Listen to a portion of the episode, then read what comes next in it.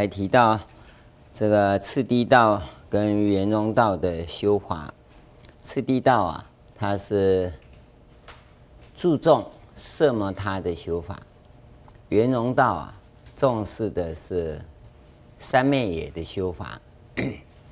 所以呢，它比较在圆的境界中啊，呃，定于一个地方。你可以用大脑去解决问题。但是呢，不用，哦，这个就是个功夫啦。有脑袋而不用的人，哈、哦，这个叫做大智若愚啊，他不是难得糊涂，哦，他是一向糊涂啊、哦。可以用大脑去解决问题，不必，但是他有一个前提，就是要尽心尽力去做。啊、你不要说反正不用大脑啊。啊、就随便应付一下，应付的不行，你一定要尽心尽力去做。所以说，你要为三宝做事，为众生做事，就这两个工作啊。为众生，你发得起是大心菩萨的话，那可以呀、有菩萨事业；那发不起，那最少有众生事业可以做。但不管怎么样，众生事业也好，菩萨事业也好，遇到挫折、困难或者成功等等，那记得荣耀归三宝啊！有挫折、有困难，那我们向三宝忏悔。因为世间人他是这样，这里面你要注意到，跟世间人的一个不同，世间是用大脑去解决问题，大脑能解决是福报。福报不够呢，你就遇到挫折，遇到困难，这个时候啊，社会上很多教育训练机构就出来了，补习、参加训练，哦，智慧财产权，哦，这个经理人训练，哦，那，各种危机处理，这个要做什么？扩充你的大脑容量，不管你的容量有多大，你都用不完。那你现在所用的区块有限，不能解决，因此你就去扩大你的容量，一直扩大，扩大大脑容量啊，不是它有限无限的问题，是你一个人的承载力有限，你不是只有啊扩大容量就好了，你输送管道不够的话，容量再大也没用，那叫做英雄无用武之地呀。到最后啊，你会得到啊，你所使用极限的那种反扑，那时候啊就毁灭了。个人的话是个人的灾难，是整个社会的话，整个社会的灾难，整个社会你会崩溃。你可能在想，我们可以呀、啊，设计一套非常完美的公式。你要知道，那个公式是你现在设计的，一百年以后完美吗？两百年以后完美吗？我们现在来看，一百年前，大约一百年前，十九世纪末，二十世纪初，那个时代，马克思在欧洲倡导的。共产主义，它是最理想的。两百年前呢，开始提倡社会福利制度，一直演变到现在，现在就变成灾难了。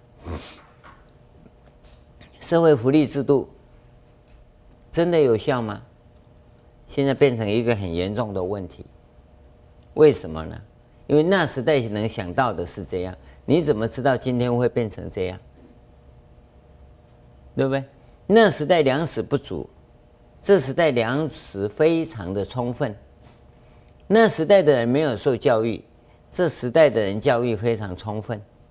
今天报纸又讲了，哎，美国校园啊滥射，枪支拿来乱扫射啊，死掉多少人啊？当然这是久久一次了。我告诉你，孩子到学校去，你都提心吊胆，啊，久久一次。久久一次都不得了啊！全世界都蒙上一个阴影啊！你不见得会在校园里头发现枪杀事件，可是你的阴影里头，你的心里已经有了这个负担，这就是问题了。你的资讯那么发达，反而使得我们有一种无名的恐惧增加，这个就是使用大脑解决问题以后的后果。不是说大脑不能解决眼前的问题，问题是大脑会留下以后的问题，会把我们眼前的问题呀、啊、困难呐、啊、灾难呐、啊、转移到后面，连本带利啊，子孙不知道要要还多少倍。关键在这里，所以我们从生命的立场来告诉各位啊，不要用大脑。那你遇到挫折，你就忏悔，这样就好了。你就忏悔，那个事情啊，就到这里为止，业障到这里，不会再往后。当你用大脑的时候，你只是把那个业障往后延，往后延呐、所以民间信仰里头有一个杂讯，就人家要消灾呀、啊，你说不要消，为什么不要消？因为他造那个因呐、要受那个果报，你把它消了，下辈子啊还要加几倍还呐、啊。他虽然不太正确啊。不过这种理论好像是这个样子，你用大脑就有这种情况，但是你只要不用大脑的话，当下就解决问题了，当下就解决了，所以忏悔啊很重要，而修行人的这一个基本理念呢、很难给人家接受，这叫做啊甚深男性之法。外面也有人讲，这个甚深男性之法，他没有办法教你如何去执行。就明明是我对，他硬说我不对，哦，那我还要去忏悔，哦，这一口气咽不下去，这个才叫男性呐，啊，这才叫难信呐。这念阿弥陀佛很好，你讲的我都信呐。这个哪有难信？这只是要信不信而已嘛，这不难。啊难就难在啊，这东西明明他偷走了，那他就赖给我说是我偷，而且还要我写悔过书，啊，那你你怎么咽下这口气？啊，他偷走，他拿去消化，那我要抓去坐牢，啊，还写悔过书记录在我身上，你怎么样？你就忏悔嘛。啊，你前辈子怎么造业还不知道？这辈子这只是果报嘛？你你咽下这口气吗？咽得下才叫修行人啊！咽不下，不是修行人啊！你可能会说，嗯，那我们应该怎么样？那你事先可以预防，你为什么不预防？那不管了，你尽心尽力做你人生中应该做的事。做你发愿为众生、为三宝服务的事去做，做好了，尽心尽力去做。这个过程里，尽形寿啊，过程里你所遭遇到的这些挫折、委屈、困难等等，全部回到三宝这边来忏悔，不向众生抱怨。有这个本事吗？这就是修行啊。这就是圆融道啊！你对三宝具足信心，其他不要管。有什么喜悦荣耀的事归于三宝，你你自己两边都不沾，有没有？两边都不沾呢？这叫行嘛，修行嘛。难呐、啊，难在这里。对三宝有绝对的信心。这个不是从定中来，但这是定，是大定。这个工作修下来啊，这样尽行受，无怨无悔，很真诚的这样实践，你所修成的叫做狮子奋迅三昧。狮子奋迅三昧，它不是四禅八定，你要留意到啊。他功夫的殊胜就在这里呀、啊，所以你能够从这里一跃而到净土，不但到净土，见佛闻法，悟无生。随着因缘，你再转进。要是再到娑婆世界来，那么你会有很殊胜的大事业。那人家说，你看那个人福报那么大，是怎么修的？告诉你，就是这样修的。啊，你现在呢？哎呦，看人家福报那么大，嗯，只有流口水的份。你也可以修啊，你为什么不修啊？这里面它牵涉到一个问题，为什么都要回到这个地方来？回到三宝的这个地方，这个叫归零，这叫归零啊！一定要回到三宝这个地方来拜忏，一定要，这个叫做归零功课。透过这个归零。可以破无常法，可以破因缘法。只有把无常跟因缘法的锁链给剪断，你才有成佛的可能。就在这归零上面。也因为啊，有这归零功课啊，那个无常法跟因缘法全部啊向上，向止于至善的目标迈进。它不会啊。再有逆向的操作，全部是向上归零啊，使你的生命因素全部向上，一直朝向止于至善的目标，把那些附带的逆向的因缘跟无常啊，全部扫除掉，主要就来自于归零。因为大脑啊是随着因缘出去，然后发生问题。就在那一点上去解决问题，解决呀、你就大脑厉害了；没解决呀、你就去扩大，扩大又转个弯，又转个弯，转个弯，等到你发生问题了，真的啊，到不得已放下，想要回来也回不来了，因为你已经迷路了，已经迷路了。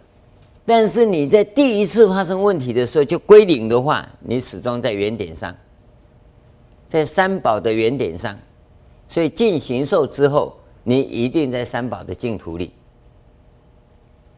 一定在三宝的净土里。哪个净土啊？就是你生命的性德嘛，就在那个国度你就出现，你就见佛闻法了。这这就就是这个这样的一个原理呀、啊。所以它归零嘛，回到三宝的国度来了，你一定在三宝的净土里降生。所以你你怎么能够去虚伪、欺骗，还有抱怨呢？那就不叫净土了。这种真诚的付出、勇敢的忏悔，就是你的。这个是啊，圆融道修行啊最大的特色，因为它有一个我们讲的所谓的。那个 分段生死，分段生死在这地方所谈的，跟生死轮回的那个分段生死是不一样的。因为生死轮回的分段生死啊，也叫分段生死，那个是生死轮回，它是一个一个一直接下去。那我们圆融道的是分两段，这一段到下一段，下一段一定在净土里，因为你一直归零回到三宝的国度来嘛。你回到家里的佛堂前面，或者回到道场的这个佛堂佛堂来大殿来，或者其他的殿来，都一样，都是三宝的国土，都是三宝的国土。它示现在这个世间，你要没有信心呢、你不会回来。嗯，你不要以为说啊，我只要这样子啊，合掌这样就好。这个三宝所给你的归零功课，你一定确确实实要做。你可以呀、把佛像打开，面对佛像，好好忏悔，随身携带都没关系。但你的心一定要带回来到三宝的地方，因为那是你将来的国土。至于你个人的人格、性格，我们凡夫嘛，我们叫性格啊，你的性格还没显现嘛。但是随着你的性格你就跟你的国土啊，你你的那个国土直接相应。你现在不要去管哪个国土，你 管也没用。你的性格在东方，你要求生西方根本去不了，对不对？到时候啊，你变双重国籍啊，对不对？你变人蛇，那么丢来丢去啊。好好李家在啊，有药师佛说哈，万一你不知道去哪里，还我可以收容你啊。你的性格啊，决定你到哪个国土。品位高低啊，由你的真诚度来定。啊，你那蒙修啊，都下品啊。啊，你要是还算个样子啊，中品啊。你要是真的很认真呐，很真诚啊，绝对上品，绝对上品。所以你按照这样的原则来修，绝对不会有问题。这是一个关键，而这个就是男性的地方，男性的地方。啊，你你常常在那边犹豫，嗯，为什么犹豫？你不是不信，愿意，但是就现实现象界呀、使你迷惑了，有没有？那个现象界使你迷惑，就像你修次第道 打坐一样，我也很想自心一处啊，谁不想啊？啊啊，只是坐下去。这边扭来扭去，那边扭来扭去，我就要自心一处啊！谁说我不要啊？等到我不痒，我就自心一处啊！那个现象界啊，会把你误导了。你在围观的时候，你有这些现象，不管是六尘啊，色声香味触法，初学最严重的就是法尘，是综合法尘。啊，再来就是促成生根不稳定啊，等一下脚拉不起来，等一下这里痒那里酸，这里痛那里痒，酸痛麻痒，就就这两个。当你把这个两个除掉了，就是弄掉了，那个维系的部分才会出现啊。你打坐的话，哦，好香，从来没听过、没没闻过的香味，都不知道是什么香，你就跑掉了，然后一直停在香味那里，那你下辈子当花神，哦，你不要去执着那外在的情境。同样的，这些围观的时候，有这些什么听音乐啦、菩萨讲话啦，这些都是外层境界，它会。吸引你，你在圆融道里面也一样。你现实生活的东西，你说活生生的啊，明明就这样。所以我们常跟你讲，不要讲对不对，要讲圆融。修法上回来，回到原点来，你就圆融了。你不，你一直在那边讲对不对，对不对，你就被骗了。啊，很多同学讲。啊，我就明明听到，明明看到啊，明明怎样？不管你是从微观来看，你有这种脾性；宏观上面，你也有这种脾性。你要是在宏观上面有这种脾性，你来到微观上面也同样有那种脾性，那叫性格嘛。性格啊，所以你不用宏观的圆融道修，那你也要用微观的次第道修。你用微观的次第道修，你认为有先天性的困难，哦，那与其耗费那么多的那种调整功夫，那不如就在宏观的圆融道上修，功德啊是一样的，因为圆融不爱行部，行部不爱圆融，在我们的刑法中啊是平等平等的，但是你要怎么做啊？你可要选定好，选好。在圆融道的进行当中啊，你可以加行为观的部分，哦，同样的，你在我们华严的刑法中修次第道，你也同样可以修圆融道，两方面呢是可以并进的，在华严里来讲。但是呢，从一般的行法中来讲啊，为了使各位明确知道你所行的是什么，那你圆融道就圆融道。次第道就次第道，两者不相违背，可以并行，可以并行，哦。但是呢，你要是刚开始的时候，你可以分开，无所谓，也无所谓。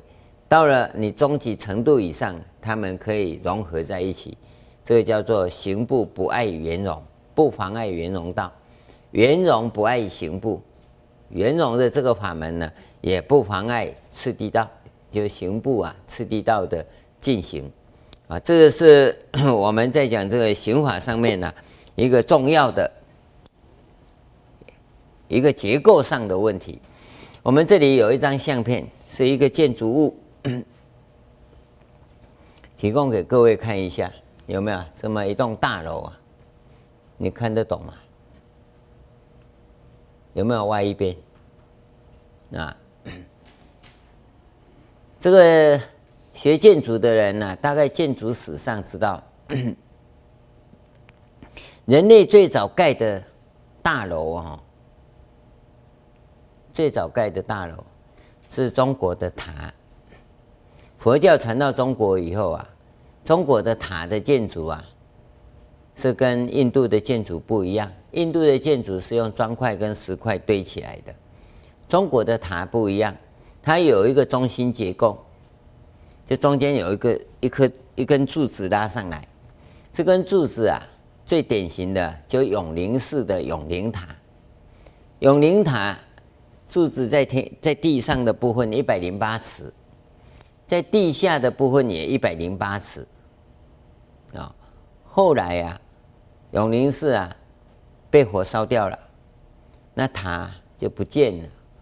那么一千五百多年来，五六百年了，那个地上啊，已经种过很多的东西了。啊，最近呢、发现了、永宁寺永宁塔的原址，原来在地下也有一百零八尺。啊。那这个只是告诉我们说，建筑体呀、啊、本身有一个中心结构啊。那么现在呢，有的房子啊，中心结构已经不是那个柱子了，它变成四方的。所以我们这个房子都有所谓剪力墙啊，它有几个中心点撑着整个大楼起来。这个大楼啊，它的中心结构跟我们传统的这种中心结构啊又不一样。又不一样，这一种结构核心结构的变化，跟我们社会上所讲的中心价值观的变化是一样的，是一样的哦。思维呀可以转变，这是社会结构的问题。那么转变以后啊，你要知道，中心价值观是不可以没有的，它可以改变，但不能没有。今天我们社会最担心的就是，最可怕的就是把旧有的中心价值观给摧毁了，新的中心价值观没有。现代人的苦闷在这里，现代人的痛苦也在这里。古代很简单，有一个社会中心标准，我们朝那边去调整就好了。其他我内心里头不会彷徨，也不会恐惧。现在把中心价值观给拆毁了。可是你新的又没架起来，所以广大的群众内心里头有一层无名的惶恐，就是这样。古代的房子盖得那么老，因为它有一个中心架构。现在的房子有问题，就是中心架构不老，当然都是建筑师设计的，除非他偷工减料，不然基本上没问题。那么有这种新的东西出现。它的中心结构啊，绝对没有问题，因为它要负责任，对不对？基本上没问题啊。但是社会制度它是抽象的，这些所谓学者啦、自由主义者啦、什么民主政治者啦，我告诉你，没有人跟你负责了。他把整个社会中心价值推翻以后，他在管你的，他要的是他的名跟利。他没有去想象得到说，整个社会的民心，他所依附的那个中心价值观呢、是他生命幸福的泉源，这是很可怕的现象。今天我们在进行生命改造的工程的时候，你必须先有中心价值观。尤其在圆融道上啊，这一点更需要对三宝所具足的信心，你一定要先建立。没有建立对三宝的绝对信心之前呢、啊，你的圆融道根本行不通。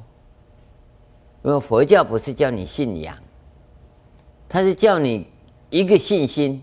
你没有这个信心，你根本没有办法去进行，因为你会遇到很多的挫折。他又不能够说是惯性的回到这里来，他是一个觉知。每当发生问题的时候，我知道喜乐不是我要享受的，还给三宝。每遇到挫折的时候，我要回过头来调整我自己。我不是推卸责任给三宝，而是自己要再更坚强。所以昨天我们跟各位讲过，每天早上你要这样发愿啊：假使啊热火轮犹如顶上旋，终不以此苦退失菩提心。早上先勉励自己，先打一针，你看强心剂啊，再怎么样的挫折、困难、毁谤呢？我我也都不怕，撑下去，聊过去啊。到了晚上呢，想一想，该结束了啊、荣耀归三宝，幸福留人间，对不对？哎，责任已完了啊，被窝睡觉去啊。要安然返故乡嘛，要死就这样死嘛，没关系嘛。当你每天都是这么潇洒啊，你不怕死啊？你不怕死啊？这个就是一个行者，他要有他有信心，他才有可能这样啊。你假如那边还在等着，等我出名的时候，等我将来上了报以后，等我怎么样？那你根本不真诚嘛，因为你等着出名嘛。我没有啊，啊，我随时都可以死啊，对不对？而不是天天想死啊！我我只是这样做做这样的准备，一切成功，一切幸福留给人间，一切荣耀归给三宝啊！那所有的失失败、挫折、毁誉，通通由我来承担，在佛前忏悔。那你还有什么？你不怕什么？人家对你怎样啊？这个就是行者的本色嘛！你要能够这样显现出来。圆融道的行法理事就在这里融合了，啊，理事无碍嘛，理跟事要具足啊，这是一个重要的关键点。我们在跟各位谈圆融道之所以讲不清楚，原因也在这里呀、你透过华严的结构来看，理事无碍是起步。那当你的愿呐，突然间呐。因为众生啊有这个福报，马上很快大家都做起来了，那你也不要转移，不要转移，因为啊你要更深化，有理事无碍呀、变成事事无碍，好，那这就大功德了，你的净土就直接成就了，你的净土就直接成就了，那我们这辈子所发的愿呢、通常啊，通常啊。这辈子是做不完的，你放心。啊，你发那个小愿哦，我要赚五百万，赚五个亿哦，那个没有用，不是那个愿，你要愿，你的愿就是服务众生，众生无边誓愿度，啊，像尤其在众生最痛苦的地方走下去，这个才叫做大愿，大愿，你要做的到最后。一定是建构一套非常完好的制度，去饶益啊那些痛苦的众生，而且这一套所谓完美的制度啊，是不会有副作用的。现在社会的这些福利制度啊，在当时来讲都很完美啊，它都有副作用，因为啊，它是用物质来来谈论的，物质来谈论的。所以这个物质啊，当它很充分的时候，所有的接受福利社会制度之下的年轻人呢、他的生命就变成没有价值感，天天活着不知道干什么，活着要干嘛？生命的存在呀、啊，它是需要去历练的，它要去接受考验的。当你福利制度啊，就社会的福利、物质的福利很完美的时候啊，它是个温室里的兰花，它没有经过风霜，它不知道啊，去应征被人家拒绝的那种痛苦，对不对？各位有没有经验？你去应征，人家不要你的时候呢，你怎么挣扎的？三个月找不到工作，三年找不到工作，那个挣扎你有没有？没有啊，没有的话，你怎么知道社会是什么？对不对？所以我很鼓励年轻人说要去做推销员。推销员一天不知道给人家拒拒绝多少次，对不对？去吃闭门羹，被扫地出门，那你你才能锻炼你的坚强啊。啊你，你都是坐在办公室里当主管啊，怎么吹冷气？你出去社会真能竞争吗？你没有那个生命的活力嘛。所以社会福利制度我们不是反对，但是它确实是有副作用的，使你的生命呐、脆弱、萎缩，不能坚强，不能灿烂。而佛教的训练里呀，它绝对使你坚强，让你的生命呢能够灿烂，你让你的生命具有真正的生命感跟生命力，这个才是一个重点呢。生命存在要有价值，是这样才有价值啊！不每天吃好穿好，那一点历练都没有，你没有遭受到人家的那一种摧残，你不知道生命的韧性。被人家拒绝，被人家羞辱，你才知道自己要怎么调整。啊，你没有这样被人家羞辱，这样的调整自己，你不能成长。而这些来自于社会、来自于众生、来自于群众，那是你自己找的，那个才是真正的成长。所以谈到修行。绝对跟你的生命有关，不管是宏观的还是微观，从圆融到来是直接跟众生去磨练，因为有一个事要做，你跟众生就会起那个冲突出来。好，那个时候看你的修行本色。你假如是从微观来，就从个人的这修行，不管是诵经啊、持咒啊、念佛啊、禅坐啊，都一样，那是考验你自己的个性。你的生命体，那你要能够超越它。可是，可是这边我们也跟各位谈，你一定要出来与众生相处啊。假如你不与众生相处啊，那你很难进入。原因也在这里啊，因为你对自己呀、啊，可能扭曲的都不知道。当你跟众生相处，你才知道为什么你老是得罪人家，为什么人家不欢迎你。那你要去调整自己，不是别人错，调整自己。所以我们说不抱怨，不说明，不论对错是非，我们只讲求这个归一、回归、归零。然后原因就在这个地方。啊，这个微观也好，宏观也好，次第道也好，圆融道也好，我们讲色摩他修法也好，三昧也修法也好，这我们都跟各位。交代很清楚了。那么第四个就是 分段生死跟变异生死。刚才大卫跟各位提了一下，凡夫在生死轮回中的生死轮回啊，它是属于分段生死，没有错。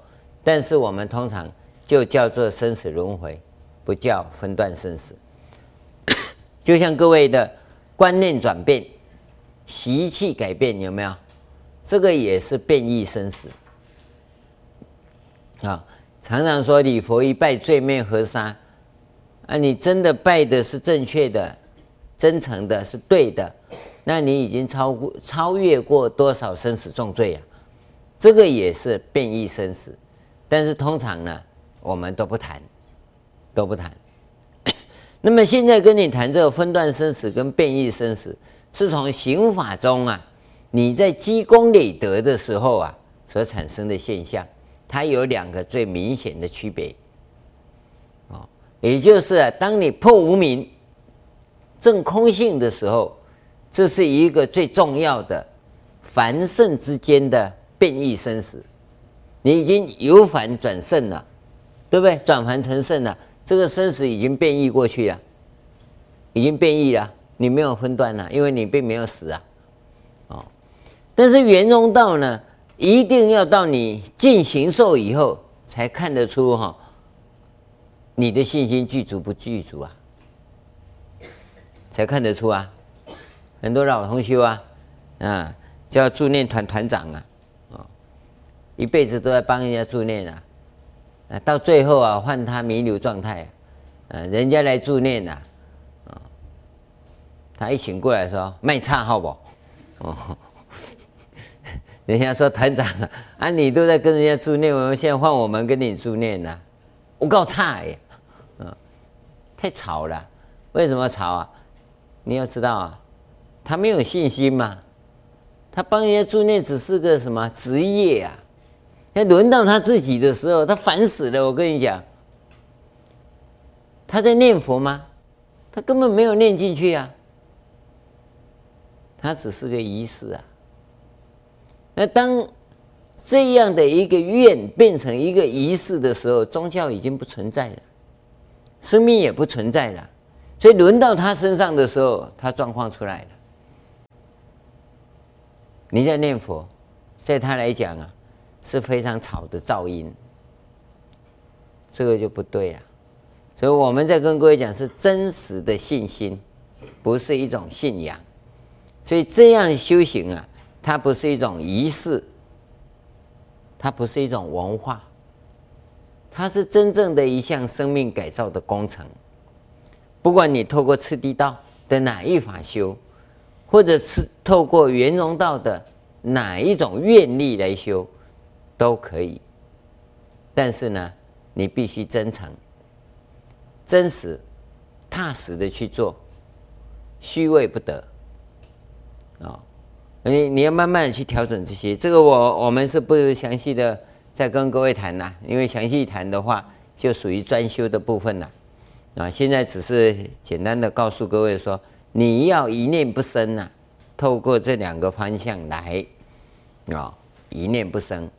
但是呢，你不要以为一念不生是那么容易的，哦，精神不好的时候也很容易一念不生，有没有？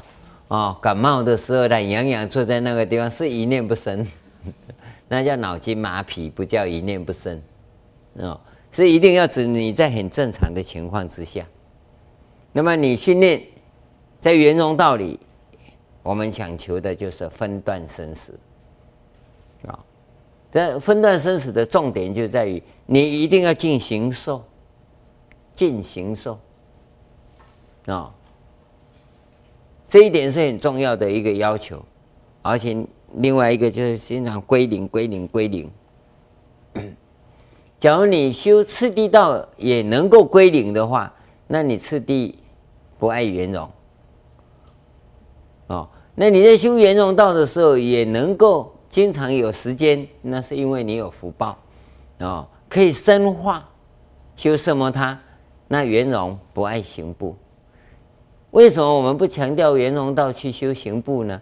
因为你发的愿力啊，通常是很忙的，很忙的，要服务众生啊，众生啊是各种奇形怪状都会来，哦，而且不是来问姓名的好啊，啊，好多事都要啊。劳驾你亲自去做，因此啊，基本上来讲，我们发这个愿力的人都没有时间可以修次第道，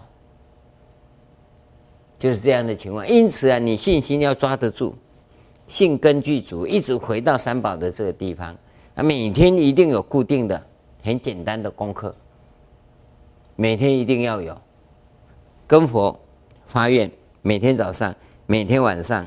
在没有人的时候，自己呀、要经常的这样子跟三宝对话。当有大德长辈出现的时候，要无怨无悔的，就是忏悔。你不要以为人家说几句好话赞美你，你就说哼，我我都没错，最近呢、都没有发生事情。我告诉你，只要有长辈，长辈啊，诸三长老，当然你自己的上师更需要，要不是其他长老也一样，就是忏悔。啊，因为你还没做到圆满嘛。哦，虽然你没有换过，没换过是你觉得的，可是生命还有无穷尽的地方，你不知道。我们只要还没成佛之前，你都要天天忏悔。一有机会有大德就忏悔，表达你那个真诚，对不对？大德就是生宝啊。有遇到大德，等于遇到佛一样，马上就忏悔啊！这个的就是这行法的部分呐、啊。我们在讲啊，我没有办法说很详细的每一点，你可能在你一生当中所遇到的情境啊，都跟你设想出来讲。但是你是个行者啊，那个行者的本色啊，要能够充分发挥出来啊！不要说哦，我记得那时候听师傅讲，师傅好像没有叫我说。啊、跟某某人要忏悔，不是，你只要遇到，你就忏悔。尤其当有人跟你所谓美言几句的时候，他可能是客套话，但是你还是要很真诚的忏悔，你知道吗？那有人路过啊，哇，你这样做的不错啊，事业做得很好啊，你马上跪下来，我跟你忏悔。我告诉你，他以后都不敢乱讲话。嗯。讲的那种碰风诶，不真实的虚话，那不行，不行。好，但我们也不是做表面的给人家看。你是一个行者，有个行者的本色，一直到尽形寿，尽形寿，圆融道在这里啊，讲尽形寿。你不要以为我成就了啊，我已经差不多了，我已经活到一百零八哈，那可以休息了哈？没有，修行人没有休息。做到死为止，啊！你要休息的话，马上就老人痴呆，啊，那就很难看了，啊！不休息，一定做到死，啊！谁叫你发愿要修圆融道？啊，要修圆融道就做到死啊！是修就是做到死啊，尽形寿嘛，哦！啊，你也不用担心，你看虚云老和尚一百二十几的，对不对？二十一百二十的时候还被打的死了两次没死掉，还是继续在修，这个都是行不不碍圆融。他修次第道啊，但是他圆融道一直在做啊，有没有？这是真正行者，真正行者两者兼顾，行不圆融两个兼顾。我们修学华严呐，圆融道的部分呢？是我们要一再的跟各位提醒的，而圆融道啊，就是尽形寿，啊，尽形寿，啊，尤其发愿讲经的，发愿领众的，菩萨事业的，你只要活着，你都要一直带，带到死，啊，能死在禅堂里，死在佛堂里，死在修法堂里，都很殊胜的，对不对？这不是讲一讲啊，突然啊转起啊，哈，反而最殊胜的。对不对？啊，问题是 那不去的哦，个舍了去哦。这就是功夫行者的功夫，没有为什么啊？这个叫分段生死，你绝对生到净土。假如你是菩萨志业的净土，最后一定到 十全十美的圣莲华世界。那时候贤首如来。坐其中，啊，普贤、文殊、观音、地藏菩萨们在周围，啊，你要懂得这种情况。那像弥勒菩萨，他他是从那边请假到弥勒内院来，啊，准备要下来的，那是他的因缘，那你当当然也常常会回去呀，啊，那你也会常常碰到，所以分段生死的这个净土啊是非常美的。那我们从这个地方啊做个结论，它转回来呀、事实上啊还是到我们所讲的，你要用生命，不要用大脑。你用大脑啊，就进不到这样的领域，啊，因为你用生命，所以你不用四性，不用四性，所以念不起。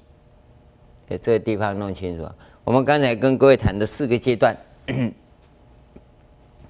一念不生，那个念有可能就是这个这个意意识形态，这个这个意识形态的，就是灭变异念的这个部分。变异念的这个部分呢、啊，是一般人所讲啊，一念不生，这个是凡夫不算啊、那么在我们来讲啊，一般有修养的人所讲的是在这里，这是修养的哈、修养人生啊，它是概念不生，其实功夫已经很高了啊、不管那个概念是基于社会中心价值观呢，还是近视。啊，近似也是概念，都不要紧，是指这个部分。那我们真的修行的一念不生，是指事不生。事啊，我们简单的跟各位讲啊，一个就是八四的四，八四四是记忆的最小单位。大概说脑细胞记忆的最小单位啊，是八识识。概念呢、啊，已经成为一组八识识了啊。那么八识识的前面更维系的叫做五蕴识。五蕴识啊，大脑的脑细胞记忆不住，记忆不住。那这个地方统称为识，识的前面就是念，那这个念叫本体念。这个呃呃生灭念哈，是很多念构成的识，叫做生灭念。很多个识构成的概念叫做善恶念，这个叫概念。那很多个概念构成的这个叫变异念，这个。这个就是所谓的意识形态。